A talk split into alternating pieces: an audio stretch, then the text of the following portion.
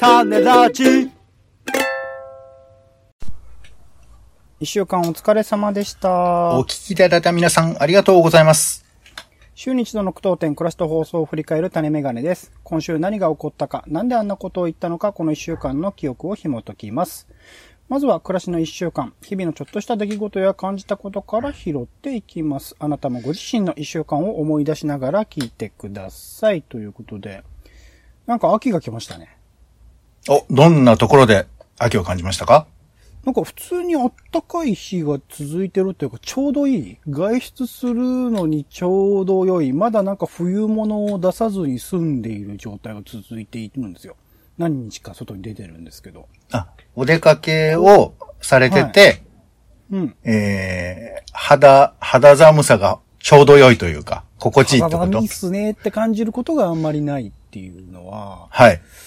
ちょっとこれは、まあ冬モードはね、先週、先々週ぐらいになんかあって、あ、これはもう冬で、もう日本から、日本の四季から秋というものは失われてしまったのだなと、秋が大好きなね、人間としては、あの、悲しい思いだったんですけど、うん。これ多分秋じゃないですかね。えー、そうですか。俺はもうめちゃくちゃ寒いけどね、外出るのが。環境かな？環境の問題かな？環境と、あの、肉体的な特性の違いがあるのかもああ、そうですね。しれないですけどね。ガリとポンがね、ポンじゃねえな、なんだこれ。ガガリって言っちゃったから、ほら。はい。それで、それをガリ感を出すこう表現がうまくこう、太っちょ側にないので、ポンって言っちゃったんですけど、え？それポンさんとしては、ガリは許されるけど、太っちょ側は、太っちょだとあんま良くない。太っちょはなんかあれじゃないですか。に、あの、日本語っぽいじゃないですか。えどガリはこう、うん日本語からこうかけ離れた何かを感じるじゃないいや、カリガリ博士ってことどういうこと？ガリは、わかんないです。やすあれ、なんですかね？ガリガリってあれはどこから来たんですか？だってガリガリ君はね、ガリガリじゃないですもんね。ガリガリは多分噛む方のね、擬音ですよねあー、ガリガリはあ、じゃあね。、あれか、ガキのイメージか。こうガキ骨をガリガリ、ガリガリしゃぶってるじゃないですか。ガキって。骨あのを、うんしゃぶ、妖怪的なガキね。あの、はい。鬼の方。はい。地獄にいるやつね。そう。あのガリガリかぶかじってる感じね。そうですね。それが、でも、ガキの腹は太ってるけどね。確かに。これは難しい話になってくるんで、そろそろやめてようかなと思うんですけど。君一週間、なんか、な、何もなかったのか。秋かなって。今週秋かなと思ったっていうそうですかね。。まあまあ、いつも通りだったってことなんですかね。い。いや、いつも通りじゃないですよ。ようやくですよ。ようやく秋がいやいや、その、体感はそうだった、だけど、なんかあったんかな？何もなかったかなと思って。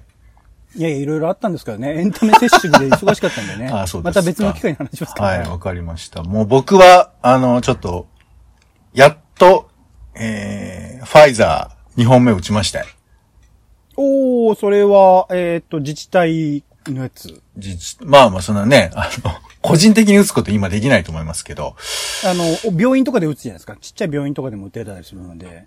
自治体の集団接種みたいなやつですか？そうだね、集団接種だけど、もう、あれよ。3人ぐらいしかいなかったけど、俺が行った時は。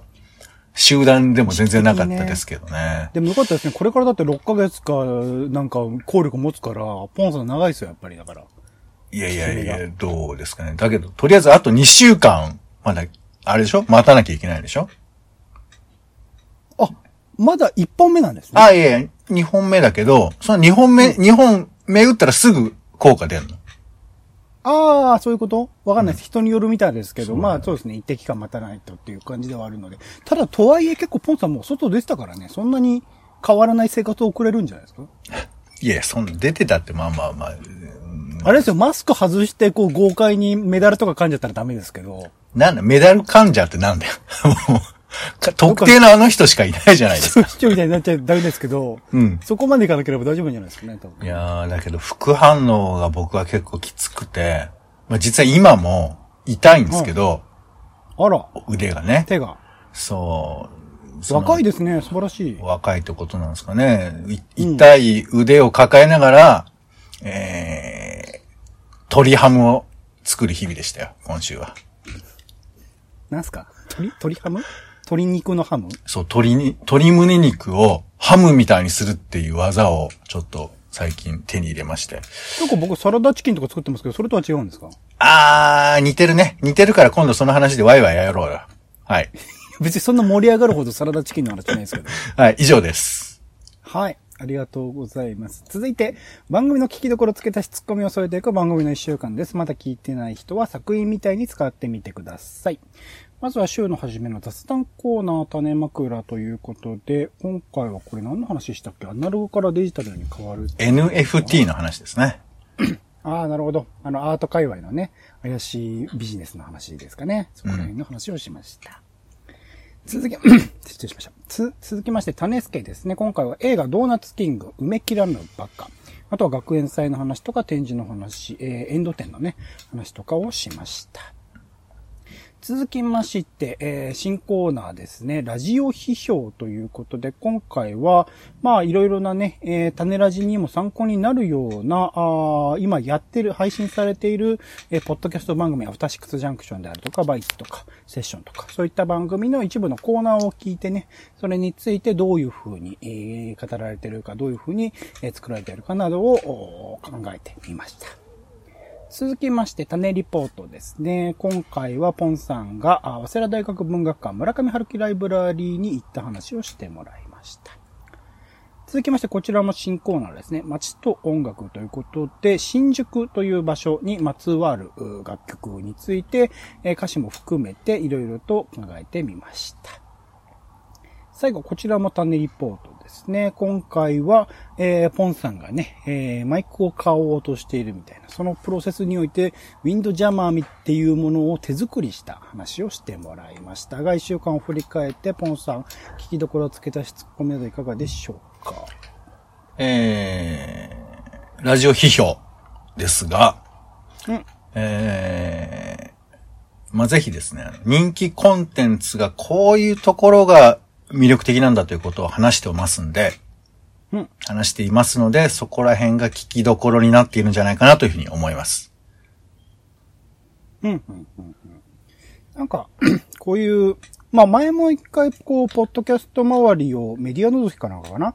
えっ、と、見るっていう、あと、ポッドキャストアワードのね、番組とかを聞いてみるみたいなことをしてたと思うんですけど、こういうなんか、まあ僕らもね、一人のこう、音声コンテンツの、まあ作り手ではそれぞれあると思うので、そういう作り手目線で、まあ、現役でね、まあ、プロで作っていらっしゃる方のコンテンツ、まあ、番組を聞くって、聞いて、まあ、自分たちなりにどういうふうに作ってるのか、どういうところがすごいのかみたいなことを考えることは結構大事だなと思いつつ、やっぱりこう、もともとね、まあ、批評という、まあ、批評の教室という本もあります。それに僕もかなり影響されているところはあるんですが、改めて、まあ、精読でなく成長ってね、えーじっくり読むんではなく、じっくり聞くっていうことの、まあ、難しさみたいなことも、ちょっと思ったりしたので、まあ、これからね、えー、さっき、ラジオ批評というコーナーにおいては、そこら辺、もっと批評寄りのことを、こう、意識して、ちょっと考えていきたいなと思わせても、まあ、初回なんでね、これから先にちょっと活かしていきたいなと思ったりはしましたかね。はい。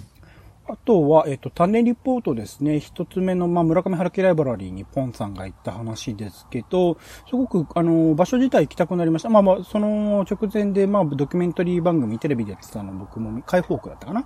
僕も見たのがあったりしたので、そこら辺も含めて行きたくはなったんですけど、やっぱなんか、リポート、せっかく行くなら、なんかそこの場所の音とかを間に入れられると、より臨場感見て、まあもちろんね、ライブラリーだからあんま音しないのかもしれないけど、その音がしない感じも含めて、なんかこれが村上春樹ライブラリーの音です、みたいなことが、なんか伝えられるとより面白くなるのかなっていうのもちょっと思ったりしたので、そういう、こう、まあ、旅入ってね、マイコーナーとしてやって、その、あの、映像とか、まあ、音の、で、その中に入り込んだ感覚みたいなものを味わうってありましたけど、そういうところも、なんかこういうところで、あの、取り入れていけるとちょっと面白くなるんじゃないかなっていうのはちょっと思ったりしましたが、ポンさんはこのコーナーやってみていかがだったでしょうか？まあ、そうなるともう、いよいよあれだね。やっぱちゃんと取材しなくっちゃってことだね。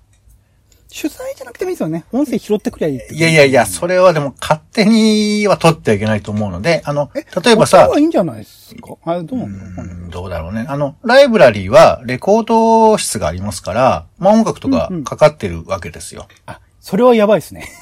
で、そうそう。いや、だけど、まあもちろん、その、これはちょっと別の問題があるから、著作権の問題あるかもしれませんけど、まあ、隠し撮りにはなっちゃうじゃない？そういうスペース。その、何？オフィシャルのスペースというよりかは、ちょっと部屋の中だったりしますから、うん。まあ、なんとなく、うん撮るのもまああれだけど、まあ一応取材させてもらう形の方がいいような気もまあするけどね、こういうその場所として、あの、うん。うん。やってるところはね。うん。まあ、はい。まあそんなのもありますが、まあちょっと検討しましょう。あもちろんあれでもいいですよ。あの、会場に行くまででもいいですよ。ポンさんが歩いてる音とかが入ると、これはこれでまた面白いと思う。まあだからその場でね、撮るっていうのはあるかもしれませんけど。うん今回は、あのー俺が村上春樹ファンじゃないっていう、そこね。そ村上ファンキーって言いましたね、今。はい。ファンじゃ、ファンじゃない。春樹ファンじゃないね。村上春樹ファンじゃない人が、うんえー解説してるというところが、えー一応、ポイントというか、えー売りなコンテンツかなとは思いますけどね。まあ客観視点というかね。うんうんうんはい。はい。はい。ありがとうございます。はい。うんえーあとは、えー街と音楽ですか？はいはい。はい。えー、聞きどころとしては、私思うに、オレンジさんが持ってる新宿イメージっていうのが、随所にこう、まあ、あの、歌手の選び方とか、曲の選び方で現れてるのかなというふうに思ったりしますので、まあ、その辺もちょっと、えー透かしてみながら楽しめるんじゃないかなというふうに思いますね。うん、うん、うん、うん、うん。そうですね。なんかピックアップしてる中でそういうものがある程度、うん、固まるじゃないですね。複、それこそ新宿が複雑な街なので、それがちょっと出てるところはあるかなと思いつつ、なんかポンさん出してくれましたけど、なんか直接的でない、その街に行ったらこういう曲が聴きたくなるみたいな RC サクセッションでね、紹介してくれてましたけど、曲がやっぱあると、それはそれでなんかすげえ、うーん、直接的じゃないからこそのその掛け算で、その街に行った時の考えみたいなのある感じがしたので、もう少しだから次回以降やるならね、もっとあの直接的に歌詞に使われてないけど、これは新宿を感じるとか、これはこの街を感じるみたいなものを、もっとなんか入れていけるといいなというのは思ったので、これからに活かしていきたいかなと思っております。はい。あとはまあ、ポンさんのね、タネリポートで、ウィンドジャマーを作った話ということで、なんか、うーん、ね、YouTuber の方とかね、作ってみた、やってみたっていう、まあ、ニコ生、ニコ動とかでも昔からやってたもんかな。まあ、そういうものを DIY 的に作るっていうプロセスを、なんか、聞かせる音だけでこう伝えるんで すごく新鮮ではあったので、そこら辺、なんわかりづらいまあ写真ね、サムネイル入れてくれてましたけど、なんか、うん、いい、いいかなとは思いましたけどね。新しさはありましたけどね。うんまあ、楽しそうだっていうね、そこだけであの、皆さんぜひ聞いていただきたいと思いますけどね。よかった。楽しそうってことね。はい。ありがとうございます。はい。では、今週はおはがきが届いております。ほい。はい。えー、ペンネーム、甘夏さんからいただきました。ありがとうございます。ありがとうございます。はい。えー、こんにちは。旅入の会が大変面白かったです。えーこれ1533回、先週ですね。はい。うんラジオ CM ってかなり作り込まれているんだなと思いました。音で情景を表すというのは深いですね。うん。テレビ CM であれば自分が過去に行った場所の思い出を実際の映像と合わせることができますが、ラジオは映像がない分、過去の思い出を音声に合わせて脳内編集しているのかなと思います。飛行機の描写が出てきましたが、まだ飛行機に乗ったことのない私、えー自分でも機内の様子が浮かんできて不思議でした。きっと過去にテレビで見た映像資料が頭の片隅から出てきたのだと思います。たまに聞くラジオでバーがコンセプトの番組があります。東京 FM の東京ピークイージーという番組です。スピークイージーかな？あすいません。スピ東京スピークイージーという番組ですが、終始お店の雑踏音というか、夜のお店の賑やかな感じ、えな音声が流れていて、バーなんてほとんど行ったことないのに行った気になります。雑踏で言うと、ラジオでよくある中継リポートも好きです。TBS ラジオの安住慎一郎アナの番組や、えーナイツの番組、チャキチャキ大放送ですね。イベントをリポートするコーナーがあるのですが、お客さんのガヤガヤした感じが伝わってきます。えー地方住みのものとしては東京や関東近郊に思いを馳せることができます。これも旅入でしょうか。ちなみに私は種ラジオをきっかけに、えーラジコプレミアムに入りました。あまりにも TBS ラジオが話題になるので気になりました。申し訳ないです。TBS ラジオ楽しいです。地元の人になった感じというか、旅先でラジオやテレビをつけた時のような異国感を感味わっています。流入しやすい体質なのかもしれませんね。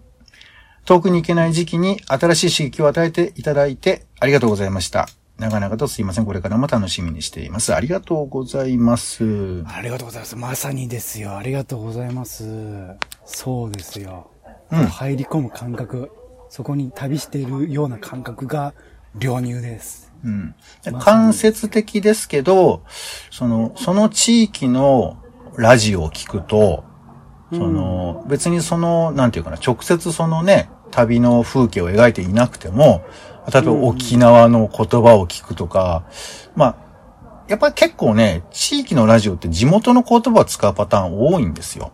なんか、ポンさんもちょいちょい聞いてるって言ってましたよね、ラジコね。そうね。あの、例えば、愛知県の方なんかも、名古屋弁丸出しみたいな人とか結構出てたりしますし、はい。それこはいそ沖縄も鹿児島もそうだし、だから東京も、え、東京は普通ですよって思ってるかもしれないけど、東京の代わりプンプンしてるからね。おー、それ象徴的なのはどういうやつですか？象徴、いや、まあ、そうだからその別に直接の場所が出てなくても、やっぱそのノリがあるのよ。ああ、なるほど。そう。だからローカルノリってのは分かりやすいっていうか、よく揶揄されるけど、東まあ京の方言っていうのが使われてたりするとね。そうそうそう。なんか格好つけてんな、みたいな感じとか、あとその、意外と東京だけの話なのに普通に喋ってるな、みたいなのとかは、やっぱりあると思うんですけど、まあそういうことかどうかはちょっと定かじゃありませんけど、確かにでも異国感というか、まあほら、ね、サウンドステッカー聞くだけでも、TBS ラジオってさ、言ってるだけのことがね、きっとあるとは思いますんで。なるほどね。なんかでも、確かにちょっとしたね、こう、えー、雑踏の音みたいなことでも、その場所の雰囲気を味わえるし、えー、その場所の、こう、シチュエーションを背負ってね、放送してるっていうだけでも雰囲気が、えー、流入できちゃうのかもしれないですね。そういう意味で言うと、まあ、ラジコとかでね、地方局の番組とかやってますけど、なんか、ポッドキャスト、それこそ Spotify でも、 Apple でも、その中でなんか、地方で収録してるみたいな、なんか枠あるといいかもしれないですね。もちろん、まあ、外国も含めてってことですけど、うん、うん。なんかこの場所だからこそみたいなところ結構音だけでも入ってくると思うと、うん。すごいいいいいですね。それは楽しめる一つの切り口になりますね。そうね。まあまあ本当なんかね、ララジコの地方ラジオも本当ラジオを批評していただきたいななんて、ちょっと別の話では思ったりもしますよね。なんか一個その行ったことがない、それこそ飛行機に乗ったことがないと天野さんおっしゃってますけど、それでもこうイメージが湧くっていう、この感じっていうのがまさしくなんか音ならではというか、前にあの、その旅流の中でも話しましたけど、そこ宇宙的な、その時空を超えたとか物理的な境界を超えたところまで表現しうるのが音声だと思う。映像だといきなりこうぶっ飛んだ場所に行っちゃうとなんか不自然さが出ちゃうけど、音だとなんかいきなりその扉を開けたその先は未知の領域だったりするから、それが表現できるっていうところもなんかぜひ旅入ではやっていきたいんですよね。うん。全然知らない場所とか、全然見たことがない、うん。うん、ところみたいな表現をすごいやりたいなと思ったので、あ、まさしくです。ありがとうございます。天野さんがおっしゃってること、もう、もうまさしく、すごく、流入を考えた人間としてはすごく嬉しいです。はい。えー、オレンジ感動しております。ありがとうございました、真夏さん。ありがとうございます。はい。えー、種ラジは Spotify や Podcast などでほぼ毎日配信中です。更新情報は Twitter でお知らせしています。お好きなサービスでの登録やフォローをお願いします。また番組の感想やあなたが気になっている種の話もお待ちしています。公式サイト種ラジ .com のお便りフォームから送ってください。ツイッターでハッシュタグ種ラジ、ハッシュタグカタカナで種ラジで投稿いただくのも大歓迎です。それでは種ラジ今週の一曲ポンさんお願いします。はい、えー、新宿のね、曲、えー、お届けしましたけれども、今週ね、一曲忘れてましてお、えー、女番長野良猫ロックっていう映画、まあみんな当然マストで見てると思うんです忘けれども。れてたんですか？これは頭の中にあったけど忘れてたんですか？いや、新宿のね、こう風景を描けるような、やっぱ曲がいいなと思っていたんですけど、ちょっとね、なんかこう、なんかこう、頭の中でこう、スクラッチしてたら、これ出てこなかったんです。いや、こやっぱね、これをぜひ聞いていただくといいと思うんですけど、70年代の新宿西口を舞台にしてるんですよ、この映画が。ほうほうほうほう。でもね、あの、新宿西口のこう地下通路に入る、あの、入り口あるじゃないですか。こう階段で下が、下っていくところ。あそこに車で入り込んでいくんですよ。ガガガガガって。なんか前にそんな話どっかでしてました？した、したと思う。うん、したと思う。したと思うしするよ。あの、うんうん。で、そこにバイク、バイクで和田明子が逃げるのよ。で、そこに車で追いかけられるっていう、藤達也が追いかけるってシーンなんですけど、うんこれをね、見ないとやっぱ新宿は語れませんので、ぜひあの、この映画を見つつ、で、この映画の中にかかる曲が、えー男と女のロックこれ、バイ和田明子なんですけども、もうこの曲を聴くと、もう映画見た人だったら、ああ、はいはい。まあなんかあの、遠くでね、新宿のあの、まだかえ副都心が開発されきってないところが映ったりとかするんですけども、最高なんで、ぜひ皆さんこの映画とね、共にね、あの、ちょっと負担大きいですけど、えー楽しんでいただきたいなということで、えー今回は和田明子さんの男と女のロックです。はい、ありがとうございます。種メガネは以上でございます。今週も一週間ありがとうございました。お相手はオレンジと、そうですね。新宿で聴くべき曲はいっぱいあると思いますんで、皆さんもぜひ思いついたら、えー一人で歌ってみてください。ポンでした。種ラジ？また種ラジは、ポッドキャストや Spotify などでほぼ毎日配信しています。音声で配られた内容はブログで補足を、更新情報は Twitter でお知らせしています。また、番組の感想や質問もお待ちしています。公式サイト、種ラジ .com のお便りフォームから送ってください。Twitter など SNS でハッシュタグ種ラジで投稿いただくのも大歓迎です。